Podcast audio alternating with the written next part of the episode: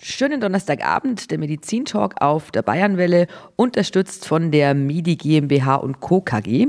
Mein Gesprächspartner ist heute der Chefarzt der Bergmann Klinik Abzieh in Laufen, Dr. Michael Gersdorf. Grüße Gott. Hallo Frau Fuchs, guten Abend. Wir sprechen heute über Venenerkrankungen. Welche Venenerkrankungen gibt es denn überhaupt? Oh, es gibt eine Vielzahl von Venenerkrankungen. So die wichtigsten sind äh, wahrscheinlich die Varikosis, also das Krampfaderleiden. Ähm, wichtig ist auch die Thrombose und damit verbundene Erkrankung, die heißt sekundäre Leitveneninsuffizienz. Das ist meistens dann, wenn man einen Klappenschaden im tiefen Venensystem hat, zum Beispiel durch eine Thrombose oder durch Veranlagung. Es sind so, denke ich, die wichtigsten. Darüber hinaus gibt es natürlich noch ein paar Spezialerkrankungen, aber die sind eher selten und auf die würde ich jetzt gar nicht so eingehen wollen. Mhm. Dann fangen wir doch auch mit der häufigsten Erkrankung an, den sogenannten Krampfadern. Wie heißt das nochmal im Fachbegriff? Das heißt Varikosis. Äh, hört sich auch netter an als Krampfadern. Krampfadern hört sich immer so ein bisschen nach alten Damen an. Ähm, die sind zwar auch betroffen, aber nicht ausschließlich. Ich sage trotzdem Krampfadern, das kann ich mir leichter merken. Ähm, was sind denn überhaupt Krampfadern? Also Krampfadern, wie wir sie auch nennen, Varizen, sind im Grunde genommen kaputte oberflächliche Venen. Kaputt deswegen, weil man einen Bindegewebsschaden haben kann durch Vererbung und durch Alter. Da lässt die Spannung des Bindegewebes nach und dadurch werden die Venen weiter und die Klappen können nicht mehr schließen und die sacken dann zum Teil ganz extrem aus. Das ist das, was man so als die, die Krampfader bezeichnet. Sieht man mal am Badesee immer mal, also ich sehe das immer, weil ich da immer hinschauen muss. Ähm, das ist dann dieses typische Krampfaderleiden, das sie auch beschreiben und meinen, glaube ich. Warum heißen die Krampfadern, weiß man das? Also ich sage zu den Patienten immer, weil sie äh, nächtlich Krämpfe haben können, aber das habe ich mich belehren lassen, stimmt nicht. Das kommt vom äh, althochdeutschen Wort Kramp. Aber was das heißt, weiß ich jetzt ehrlich gesagt gar nicht mehr. Ähm, deswegen würde ich es dabei belassen, dass man nächtliche Krämpfe kriegt. Das passt auch gut. Wer ist da besonders äh, gefährdet bei den Krampfadern? Ja, wie immer, wenn wir ein Interview haben, sind es natürlich die Frauen. Das ist so gemein, dass sie immer diese Frauenkrankheiten haben. Ja, es ist nicht eine reine Frauenkrankheit, Männer haben es schon auch. Aber also zunächst einmal ist immer wichtig zu sagen, dass wenn ihre Eltern oder Großeltern Krampfadern haben, die Wahrscheinlichkeit, dass sie die vererbt bekommen, relativ groß ist. Das hängt eben, wie gesagt, mit dem Bindegewebe zusammen. Was auch ein großer Punkt ist, ist natürlich Schwangerschaften. Schwangerschaften belasten durch die Gewichtsbelastung des Kindes, dieses zusätzliche Gewicht, auch die Adern ganz erheblich. Also wenn man mehr Schwangerschaften hat, steigt die Wahrscheinlichkeit, Krampfadern zu bekommen, äh, wirklich exponentiell an. Also ich hatte acht Schwangerschaften zu ertragen, habe aber keine Krampfadern sehen. Es ist doch Komisch. in dem Fall eine Frauenkrankheit. ähm, dann gibt es natürlich noch Dinge wie Adipositas zum Beispiel. Also wenn sie sehr dick sind, haben, haben sie auch viel Gewicht da drauf, auf diesen Adern und dann schlagen die eher durch. Und natürlich alles, was mit Bewegungsmangel zu tun hat. Das ist auch ein Stück weit ein wenig eine Lifestyle-Erkrankung. Das ist sicherlich so. Welche Symptome haben die Patienten? Ah, das reicht von eigentlich ganz wenig Symptomen, wie also es gibt manchmal Patienten, die kommen nur wegen Besenreißern und äh, sonst fehlt ihnen eigentlich nichts. Dann haben wir aber doch schon ausgeprägte Krampfadern, das sind die, die sehr viel bewegen. Da äh, hilft der Körper bei der Autoregulation mit. Und das reicht bis zu schweren Geschwüren und, und, und zum Teil wirklich erheblichen äh, Venenentzündungen mit, mit oberflächlichen Thrombosen, die dann auch ins tiefe Venensystem übergehen können. Also es ist eine große Bandbreite da. Mhm.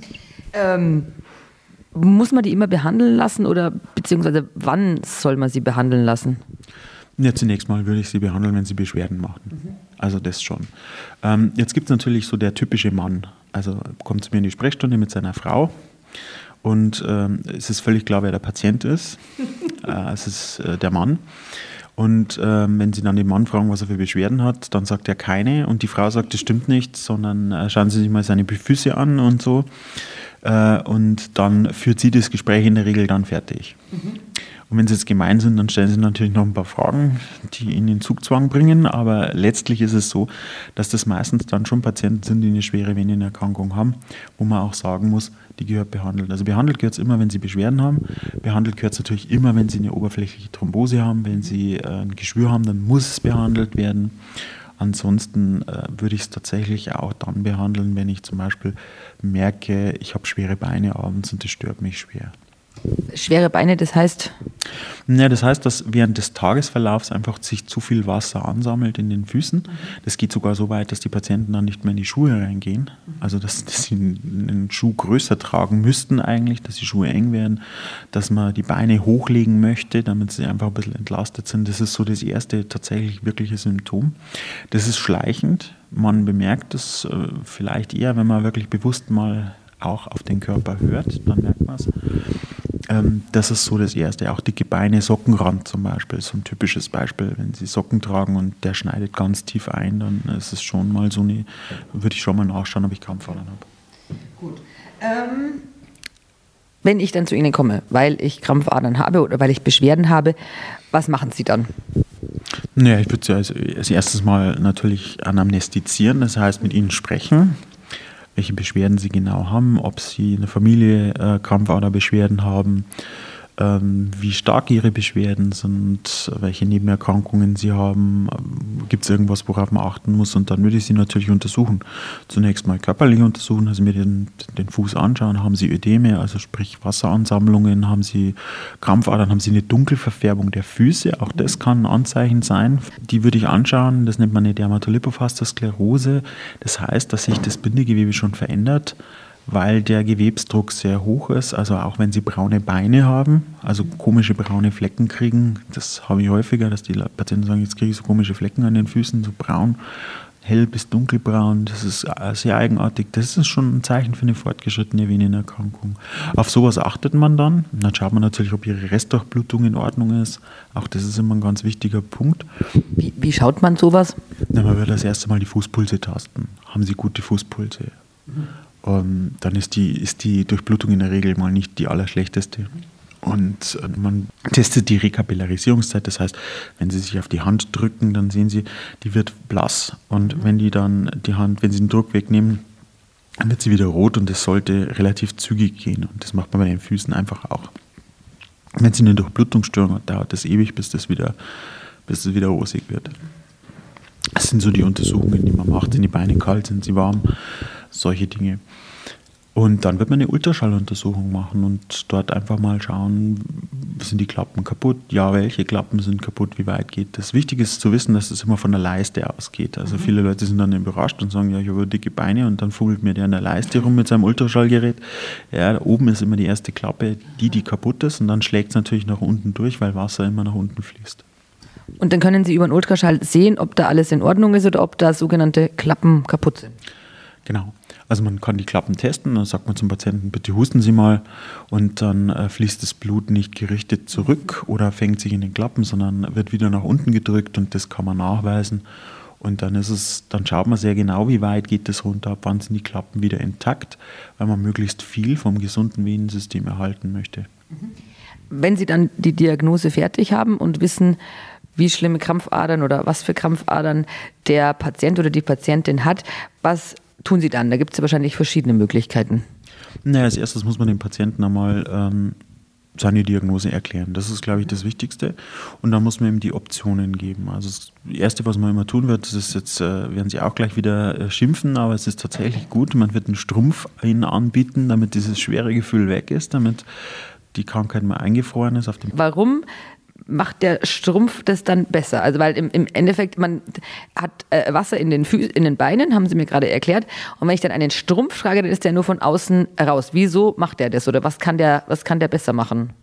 Na, wenn Sie mal auf Ihren Handrücken schauen, da sehen ja. Sie Venen. Mhm. Das ist die Handinnenfläche, Frau Fuchs. So, jetzt haben wir den Handrücken. haben wir den Handrücken. Genau, da sind sie eine Venenzeichnung. Das sind oberflächliche Venen. Ja. Wenn Sie die zusammendrücken, also sprich mit der anderen Hand draufdrücken, dann gehen diese Venen weg. Ja. Und genau das macht der Strumpf. Der drückt die oberflächlichen Venen aus. Aha. Und dadurch füllen sie die nicht mit, mhm. mit Blut und können auch kein, äh, kein Blut äh, dort stehen lassen.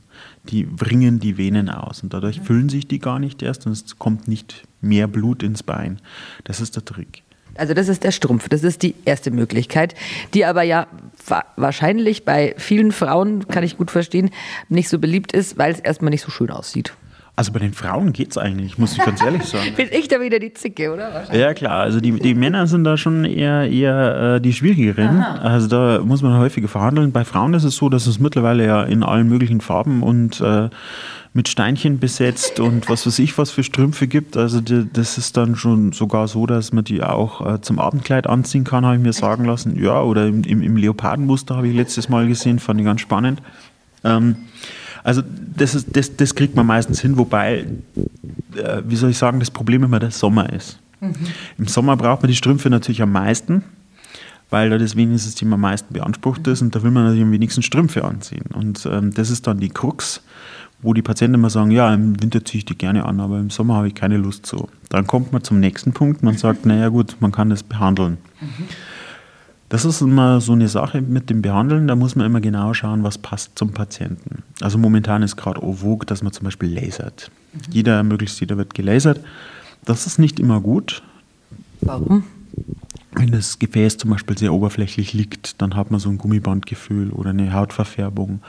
Äh, man hat auch eher Schmerzen. Das ist ja auch eine, eine thermische Belastung. Wird ja, der Laserkatheter wird bis zu 180 Grad warm und ähm, da kann es dann auch mal zu, zu leichten Verbrennungen kommen zum Beispiel. Oder es ist ein sehr, wie soll ich sagen, sehr großes Gefäß auch. Also das Gefäß hat einen großen Durchmesser, dann ist es nicht komplett gelasert. Ähm, auch bei den Radiowellenverfahren ist es so, die müssen passen. Also man wird da mit dem Patienten einfach mal diese ganzen äh, Sachen durchgehen und ihm dann zu irgendwas raten. Was immer geht, ist eine Operation, die geht prinzipiell tatsächlich immer. Es ist auch ein sehr sicheres, ähm, eine sehr sichere Methode. Ähm, der Unterschied zwischen den Laser- und ähm, Radiowellenmethoden oder Kleben oder oder oder und der Operation ist, dass bei der Operation das Gefäß entfernen. Mhm. Bei den anderen Methoden bleibt das Gefäß in der Regel drin. Und, und was passiert dann mit dem Gefäß, wenn es drin bleibt? Ja, das Gefäß wird im Idealfall, also wir lasern natürlich auch und wir machen auch Radiowelle, im Idealfall wird das Gefäß, das kaputt ist, dann vom Körper ähm, aufgenommen, also weggeräumt als kaputtes Gewebe. Es kann aber auch wieder aufgehen und dann muss man es halt nachoperieren. Aber im Idealfall bleibt es einfach da drin und blöd gesagt stört auch nicht weiter. Exakt. Wann ist welche Behandlungsmethode gut? Kann man das irgendwie so sagen? Ja, wenn Sie einen sehr ausgeprägten Befund haben, sehr ausgedient, sehr große Gefäße haben, dann äh, würde ich es immer operieren. Mhm. Ähm, wenn Sie auch so ein bisschen, manche Patienten sagen auch, naja, ich will das weghaben. Also zum Beispiel, wir haben meine Zeit lang sehr viel geklebt. Da spritzt man Acrylkleber, so eine Art Acrylkleber in die Vene ein und die ist dann ausgefüllt mit dem. Da gibt es viele Leute, die sagen, ich, ich bin jetzt 20 Jahre alt, das ist zwar nett, aber ich möchte nicht äh, mit 80 irgendeinen Acrylkleber drin haben, wo ich jetzt auch nicht so genau weiß. Ähm, gibt aber auch welche, die sagen, ja, das ist mir egal, äh, mache ich und wenn das passt, kann man das sicherlich durchführen. Ähm, hat in letzter Zeit allerdings, muss ich ehrlich gestehen, stark abgenommen, diese Kleberei. Warum? Ich weiß es ehrlich gesagt gar nicht. Ähm, wird gar nicht mehr so viel gefragt. Und äh, da muss man einfach ein bisschen überlegen und auch schauen, was passt dem Patienten. Und ähm, viele haben ja dann Angst vor dem Leistenschnitt. Die muss man eigentlich nicht haben. Also das, das geht sehr gut. Bei beiden Verfahren ist man im Übrigen blau. Das werde ich auch mal gefragt, ob ich beim Laser dann weniger blau bin. Ja, ein bisschen weniger vielleicht schon, aber man ist auch blau. Also es ist tatsächlich so. Also auch bei Laserpatienten schaut es manchmal aus, als wäre ein Traktor drüber gefahren. Aber ähm, das, ist, das vergeht in der Regel auch wieder, dieses Hämatom. Wie geht es den Patienten danach? Also wie lang sind die dann, wenn sie jetzt gelasert werden oder wenn sie eine OP haben. Wie lang sind die dann bei Ihnen, beziehungsweise wie lange dauert so eine Nachsorge oder wie lange ist man nicht fit oder kann man bestimmte Sachen nicht machen? Das ist natürlich sehr unterschiedlich. Also grundsätzlich ist es so, dass, dass, wir, dass wir die meisten Patienten einfach ambulant operieren.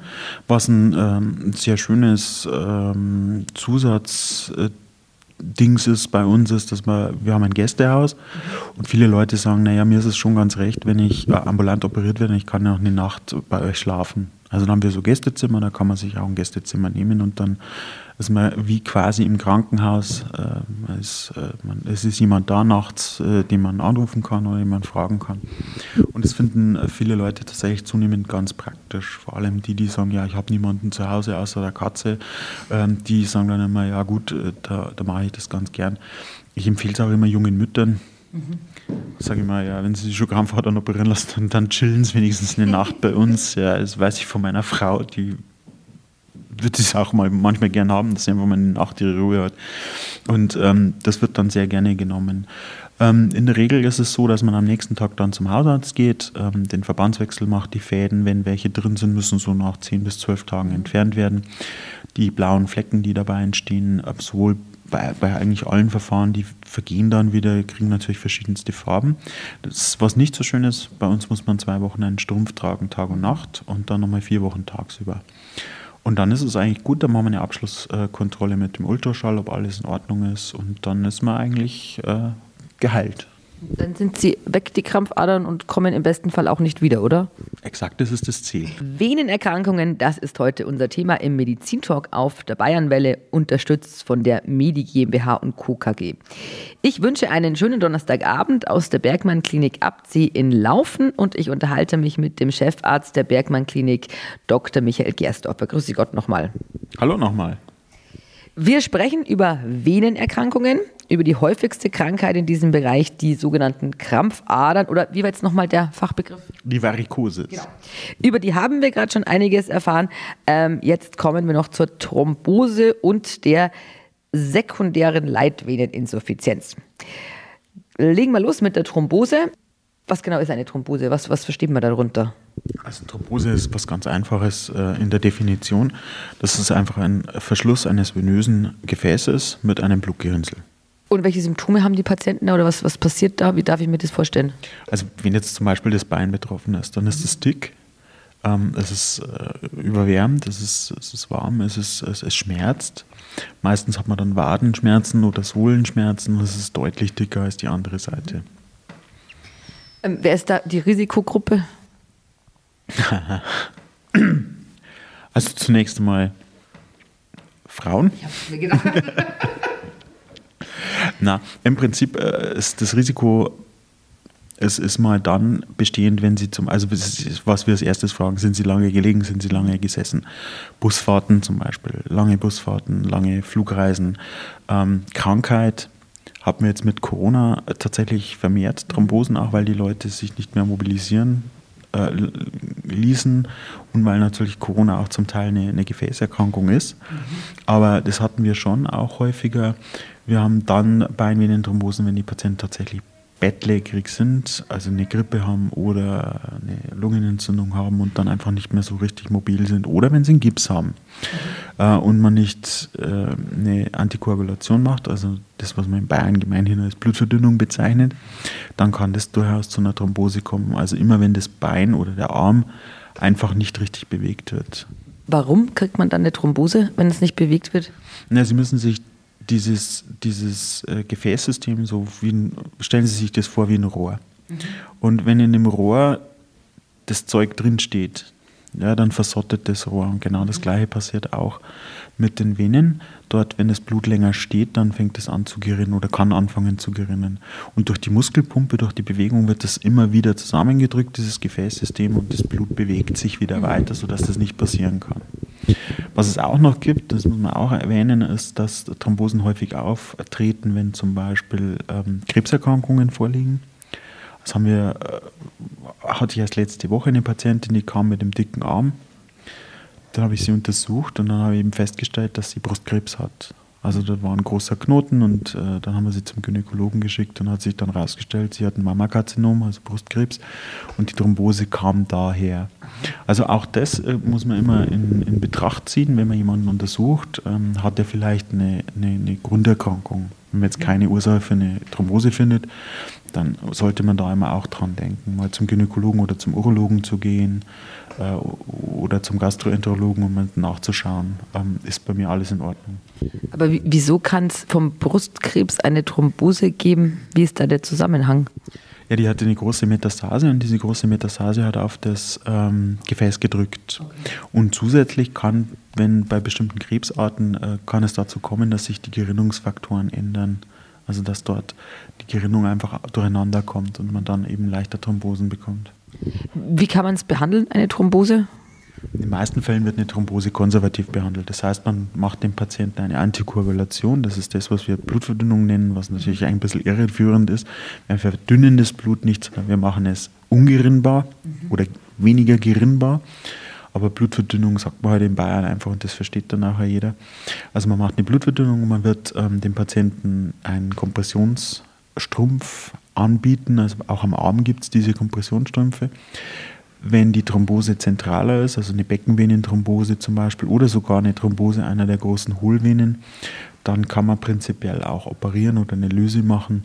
Das muss man dann immer schauen, wie es dem Patienten einfach geht. Aber die meisten Thrombosen lassen sich tatsächlich sehr gut konservativ behandeln mit eben Blutverdünnung und einem Strumpf. Wie, wie macht man so eine Blutverdünnung? Über den Strumpf haben wir ja schon vorher gesprochen, was der bringt.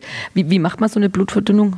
Also da gibt es im Prinzip eine Vielzahl von Medikamenten. Das, was, was am häufigsten am Anfang immer ist, ist so eine Bauchspritze. Die kennen die meisten unserer Hörer, denke ich. Die haben die schon mal gehabt. Ähm, so eine Blutverdünnungsspritze in den Bauch rein. Die muss man dann gewichtsadaptiert machen. Dann gibt es noch das gute alte Marcumar. Das ist so ein Medikament, das auch viele Hörer kennen werden wo man dann immer mal wieder zum Hausarzt gehen muss, zum Blut abnehmen. Und dann gibt es auch noch neuere Mittel, wo man das jetzt nicht mehr muss. Das sind dann diese sogenannten Faktor 10a-Hämmer. Die hemmen einfach einen, einen Teil der Gerinnung, mhm. der Gerinnungskaskade, so dass das Blut dann nicht mehr gerinnen will. Und dann ist die Thrombose weg oder was muss man dann noch machen? Ja, man muss, äh, das sagen die Leitlinien, diese Blutverdünnung für mindestens ein halbes Jahr machen bei der Erstthrombose. Und dann muss man immer mal wieder mit dem Ultraschall nachschauen, hat sich die Thrombose aufgelöst oder ist, äh, das gibt es manchmal auch, dass das Gefäß einfach verschlossen bleibt. Mhm. Auch das ist möglich. Das wird man dann kontrollieren. Ähm, wenn die Blutverdünnung abgesetzt ist, rate ich meinen Patienten immer, gehen Sie in eine Hämatologie, also eine für Fachklinik für Bluterkrankungen und lassen sich die Blutgerinnungswerte messen. Es gibt viele Erkrankungen, die auch Erberkrankungen sind, äh, Faktor 5 Mangel zum Beispiel, also Faktor 5 Leidensyndrom, wo, wo man jetzt nachschauen muss, weil auch die Kinder betroffen sein können. Also da sollte man immer auch nachschauen, ist, ist, habe ich irgendwas, was ich vererben könnte? Oder ich rate den Patienten halt auch, gehen Sie mal zum Kollegen, Gynäkologen, Urologen, Gastroenterologen, wenn, wenn mir nicht ganz klar ist, wo das her ist. Wenn einer sagt, ich 14 Stunden lang im Bus gesessen, weil ich äh, vom Bayern-Spiel aus Hamburg äh, mit 10 Bier äh, zurückgefahren bin und konnte mich da schlecht bewegen. Und jetzt habe ich eine Thrombose, dann ist das für mich erklärlich. Mhm. Dann würde ich jetzt sagen, okay, gut, ist halt so. Wenn, was häufig auch vorkommt, die Patienten eben aus dem Nichts heraus eine Thrombose bekommen, da muss man nachschauen. Mhm. Wenn ich das nicht behandeln lasse, so eine Thrombose, was kann dann passieren oder was wird dann passieren? Also der Worst Case ist die sogenannte Lungenembolie. Ähm, ein Thrombus nennt man das Blutgerinnsel immer nur, wenn es mit der Venenwand verwachsen ist. In dem Moment, wo es losschwimmt, ist es kein Thrombus mehr, sondern ein Embolus. Mhm. Und der Embolus geht dann, weil das äh, Venensystem ja wie ein Trichter ist, der nach oben offen ist, zum Herzen hin, ganz problemlos ins Herz rein. Da passiert ihnen mal zunächst gar nichts. Beim Herzen dreht sich der Trichter aber wieder um. Und mhm. dieses Blutgerinnsel, dieser Embolus schwimmt dann in die Lungenstrombahn und die Lungenstrombahn wird immer enger. Und je nachdem, wie groß dieser Thrombus, also äh, dieser Embolus ist, dieses Blutgerinnsel ist, ähm, ist dann eben ein Hauptgefäß betroffen. Das heißt, die Lunge steht Ihnen dann zur Atmung zwar noch zur Verfügung, Sie können noch ein- und ausatmen, aber es findet kein Austausch der Gase mehr statt. Das heißt, Sie würden sterben. Mhm weil sie innerlich ersticken, weil die Blutzufuhr zur Lunge unterbrochen ist. Das nennt man die Lungenembolie. Und die ist in der Regel, sage ich, wenn sie, wenn sie zu spät entdeckt wird, auch tödlich. Oder wenn sie eine sehr große Lungenembolie ist. Also das habe ich als Notarzt immer mal gehabt, dass wir Patienten hatten, die eine banale Thrombose gehabt haben und die unbehandelt ist und die dann an einer Lungenembolie verstorben sind. Also das hast du immer mal mit Reanimation und äh, dem ganzen Programm. Das kommt tatsächlich gar nicht so selten vor. Mhm. Und es ist so der Worst Case, der ihnen passieren kann. Und ähm, es ist äh, in der Chirurgie ja so, äh, so eine alte Regel, treat first, what kills first. Deswegen rate ich da schon immer auch dazu, möglichst schnell zum Arzt zu gehen. Kann ich selber vorbeugen? Wahrscheinlich schon, oder? Nachdem Sie jetzt gerade gesagt haben, langes Sitzen und langes Stehen ist nicht so gut. Also wenn Sie jemals äh, vom Hamburger Stadion zurückfahren nach München,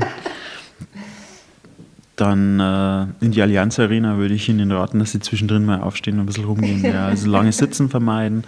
Wenn man einen Gips hat oder eine Operation oder eine Immobil ist, immer einen Arzt aufsuchen, fragen, muss ich vielleicht eine Blutverdünnung machen, äh, brauche ich das? Die meisten Ärzte machen das ja ohnehin. Mhm. Also dass bei bestimmten Patienten sagen, es wäre vielleicht besser, sie nehmen jetzt eine Blutverdünnung. Ähm, und tatsächlich auch immer zu den Vorsorgeuntersuchungen gehen. Also gerade für Frauen halte ich das für extrem wichtig, was die Brustkrebsrate oder die Unterleibskrebsrate angeht. Wenn jetzt so eine Thrombose behandelt ist, also Sie haben gesagt, ein halbes Jahr muss man ungefähr diese Blutverdünner nehmen, ist es dann gut oder muss man es dann beobachten oder kommt es dann wieder oder kommt es woanders wieder? Wie darf ich mir das vorstellen? Ja, wenn man die Ursache nicht genau kennt, dann wird man weiter suchen, also eine Gerinnungsdiagnostik machen, zum Schauen, was ist da. Und je nachdem, was Sie dann haben, wird man das Risiko mit Ihnen besprechen weil es natürlich jetzt auch kein Spaß ist, eine Blutverdünnung zu nehmen. Also ich hatte einen jungen Patienten letzte Woche, der ist 25, hatte die dritte Thrombose und sagt, mir nervt das total, dass ich blutverdünnt bin, weil ich spiele wahnsinnig gern Fußball und jetzt mal, wenn mir einer aufs Schienbein haut, dann habe ich ein riesen Hämatom. Und äh, da muss ich ins Krankenhaus gehen und das punktieren lassen. Das ist für mich einfach von der Lebensqualität her schlecht. Oder wenn ich sehr alt bin und habe eine Sturzneigung und äh, mir passiert was und ich habe dann ein großes Hämatom oder eine Blutung, dann ist es eher schlecht. Deswegen wird man das immer genau schauen, wie wie, nöt, wie notwendig ist das. Also wenn das Risiko an der Lungenembolie zu sterben höher ist als das Risiko an einem Hämatom zu sterben, dann wird man sich immer für, den, für die Blutverdünnung entscheiden und umgedreht. Aber das ist auch eine sehr individuelle Entscheidung, die man mit dem Patienten zusammen treffen muss tatsächlich. Nach der Erstthrombose, wenn jetzt wir unseren Fußballerkollegen wieder nehmen, also da würde ich nach einem halben Jahr die Blutverdünnung absetzen und schauen, wie ausgeprägt die Thrombose war, ob er nicht eine sekundäre Leitveneninsuffizienz hat. Das macht es nämlich dann nötig, dass er den Strumpf länger trägt. Das war jetzt eine, so eine schöne Überleitung. Damit sind wir dann bei der ähm, sogenannten sekundären Leitveneninsuffizienz. Abgesehen davon, dass es ein kompliziertes Wort ist, was ist denn das? Also sekundär heißt immer, dass man was erworben hat. Mhm. Primär heißt immer, es ist angeboren und sekundär heißt immer, es ist mir irgendwann im Leben passiert. Und äh, Leitvenen heißt immer, das sind die tiefen Venen. Das sind nicht die oberflächlichen Venen, die dann zu verritzen werden, sondern es sind tatsächlich die tiefen Venen, die so, müssen Sie sich vorstellen, wie so ein Riesenkanalrohr. Ja, die transportieren das meiste Blut. Also die oberflächlichen Venen, die sind eher kleiner und die tiefen Venen, die sind auch ganz tief im, im, im Bein oder im Arm drin, so gut geschützt oder auch im Bauch drin. Die transportieren tatsächlich dann das ganze Blut zum Herzen. Und auch die haben natürlich Klappen in den Beinen, weil das Prinzip der Klappe heißt ja, das Blut hangelt sich von Klappe zu Klappe, mhm. weil der Druck im venösen System einfach niedrig ist.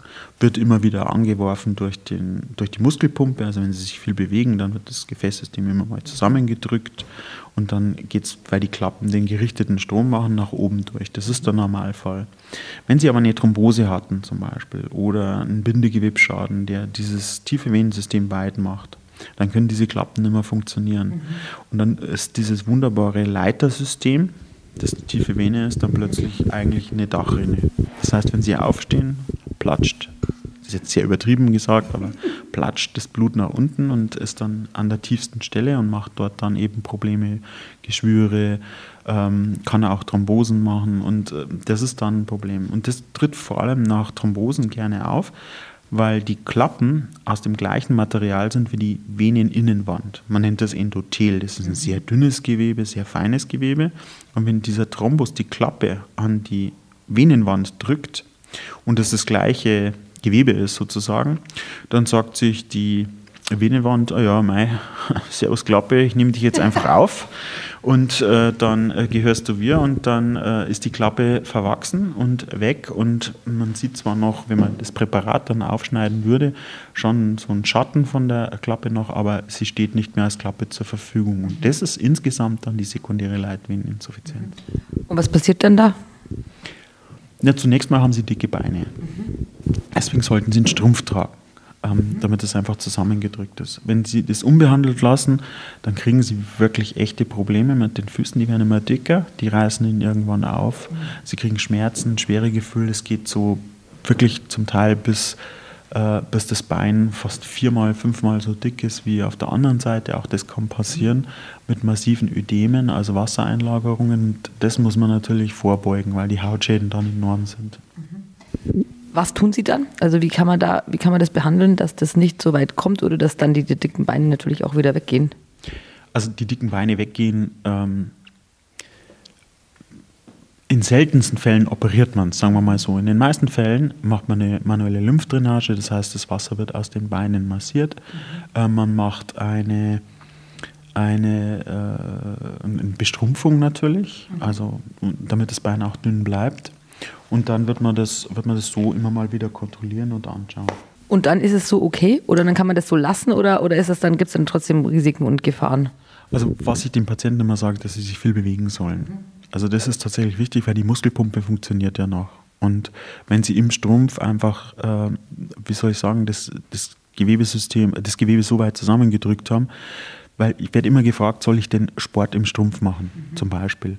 Sage ich immer ja weil einfach das Venensystem dann enger ist und die Muskelpumpe besser funktioniert, weil der, der Gegendruck zum, zur Muskelpumpe ist dann der Strumpf.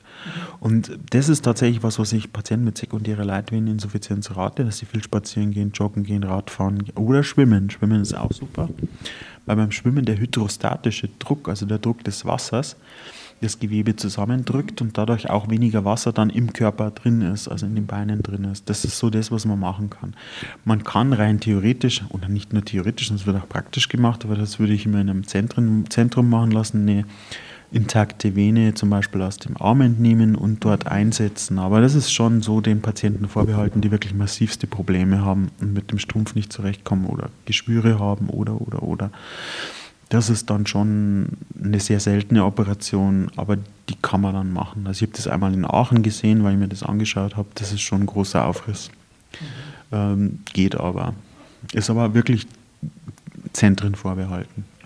Dann sage ich vielen Dank, Dr. Michael Gersdorfer, Chefarzt der Bergmann Klinik Abzieh, für diese interessanten Informationen über Venenerkrankungen. Das war der Medizintalk auf der Bayernwelle unterstützt von der MIDI GmbH und Co. KG und Ihnen noch einen schönen Donnerstagabend.